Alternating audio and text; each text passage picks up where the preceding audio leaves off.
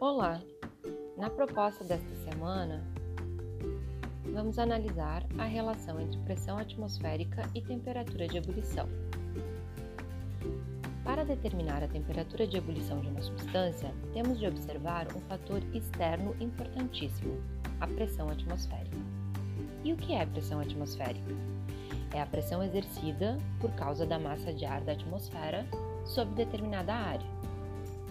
Imagino que em seus estudos anteriores você já deve ter ouvido falar que a gravidade age e faz com que todo o ar da atmosfera pressione a superfície, criando o que chamamos de pressão atmosférica.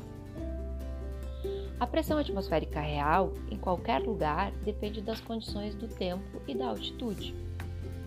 No nível do mar, por exemplo, seu valor é 760 milímetros de mercúrio determinado pelo barômetro de mercúrio de Torricelli no início do século XVII. Agora vamos pensar na seguinte situação. Temos duas panelas com a mesma quantidade de água sendo aquecidas em duas cidades diferentes. Uma cidade localizada ao nível do mar e a outra na serra, em uma altitude elevada, onde a pressão atmosférica é menor pois o ar mais rarefeito corresponde a uma pressão atmosférica menor. A água vaporizará quando a pressão de vapor das bolhas formadas no processo de aquecimento do líquido for igual ou maior do que a pressão atmosférica. Então, podemos pensar que as temperaturas de ebulição serão diferentes. Sim, quanto maior a pressão atmosférica, maior deverá ser a pressão de vapor do líquido. E isso está diretamente relacionado à quantidade de energia na forma de calor necessária para que o processo ocorra, ou seja, maior pressão atmosférica igual a maior temperatura de ebulição.